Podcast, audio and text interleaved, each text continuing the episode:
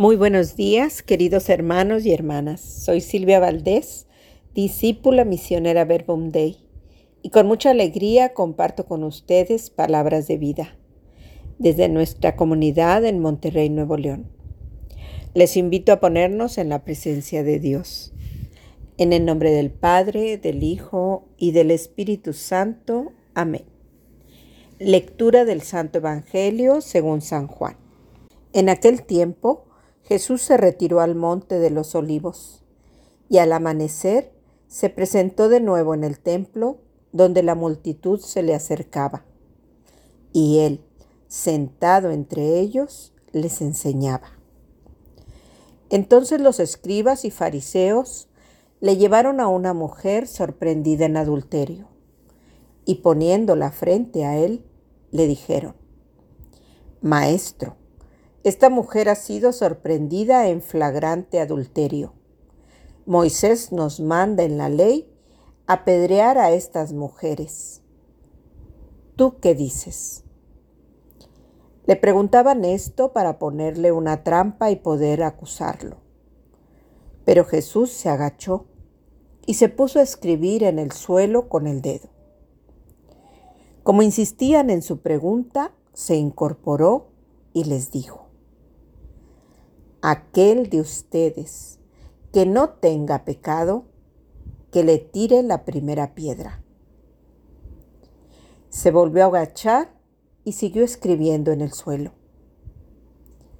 Al oír aquellas palabras, los acusadores comenzaron a escabullirse uno tras otro, empezando por los más viejos, hasta que dejaron solos a Jesús y a la mujer que estaba de pie junto a él. Entonces Jesús se enderezó y le preguntó, Mujer, ¿dónde están los que te acusaban? ¿Nadie te ha condenado? Ella le contestó, Nadie, Señor. Y Jesús le dijo, Tampoco yo te condeno.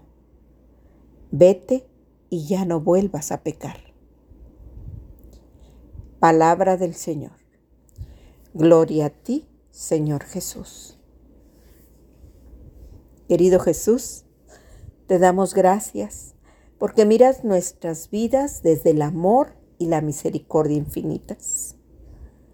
Te damos gracias porque jamás juzgas ni te guías por las apariencias y siempre estás dispuesto a salvar al pecador Regálanos la gracia de aprender a vivir así como tú lo haces, sin juzgar ni condenar, mirando y tratando a los hermanos con el mismo amor con que nos miras y nos tratas tú. Amén. Queridos hermanos, estamos en esta última semana de Cuaresma. Tiempo favorable tiempo de conversión. Jesús una vez más pone delante de nosotros este amor infinito del que Él proviene. Los escribas y fariseos le han presentado a una mujer sorprendida en adulterio y para probarlo le dicen en público, Maestro, esta mujer ha sido sorprendida en flagrante adulterio. Moisés nos manda en la ley apedrear a estas mujeres. ¿Tú qué dices? ¿Tú qué dices? ¿Qué haces, Jesús? Te quedas en silencio. No respondes impulsivamente. Te tomas tu tiempo para hablar y dar la respuesta que se necesita en aquel momento. ¿Cómo quisiera, Señor, aprender a hacer eso mismo? ¿Cómo me gustaría, Jesús, poder guardar silencio y en este tiempo pedirte a ti la respuesta adecuada para cada situación? Los escribas y fariseos te insisten en que respondas, porque ellos quieren tenderte una trampa.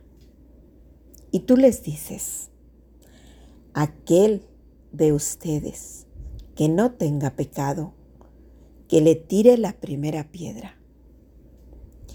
Cada uno de los acusadores se retira, Señor. Se escabullen. ¿Cómo refutar una verdad que nos alcanza a todos? ¿Quién, Señor, podría tirar la primera piedra? Ninguno, Jesús. Ni en aquel entonces ni ahora. Qué hermoso termina este pasaje del Evangelio según San Juan, capítulo 8, versículos del 1 al 11. Porque tú, Jesús, dialogas con la mujer y le dices, ¿dónde están los que te acusaban? ¿Nadie te ha condenado? Y ella te responde, nadie, Señor. Y tú le dices, tampoco yo te condeno. Vete y ya no vuelvas a pecar. Tú, Jesús, eras el único que pudiste haber lanzado esa primera piedra y todas las demás hasta que esta mujer pecadora quedara muerta. Pero en cambio, le devolviste la vida la dignidad. No la condenaste. La invitaste a vivir una vida nueva donde ya no hubiera lugar para el pecado. Miraste en lo profundo de su corazón y has descubierto que está arrepentida. Eso te basta, Señor, porque tú no quieres la muerte del pecador, sino que se arrepienta y viva cuán reflejada me sentía yo en esa mujer. A mí también tu amor me abrazó y tu misericordia me señaló el rumbo por el que debía de caminar. Me hiciste nueva, Señor, y me das la oportunidad de enderezar mi camino cuando vuelva a caer. Qué bellas palabras le regalaste a San Agustín cuando él hacía referencia a esta escena entre tú y la mujer pecadora.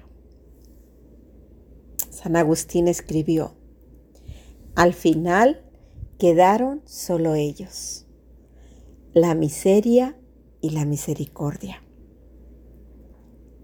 Cuánto nos amas, Jesús, que cada día nos invitas a volver a ti, que eres el camino seguro y recto para llegar a la plenitud de la vida. Tú no viniste a abolir la ley, sino a darle plenitud en el mandamiento del amor. Tú nos has revelado el rostro misericordioso del Padre, tu mismo rostro, Jesús, la misericordia en persona. Pues quien te ha visto a ti, ha visto al Padre, y quien te recibe a ti, a Él lo recibe. Esta mujer, Señor, conoció tu rostro. Y nosotros, Señor, necesitamos aprender de ti. Qué bien nos hace reconocer que tu amor es incondicional y que siempre estás dispuesto a perdonar nuestras faltas si nos acercamos a ti con un corazón arrepentido y decidido a no volver a pecar.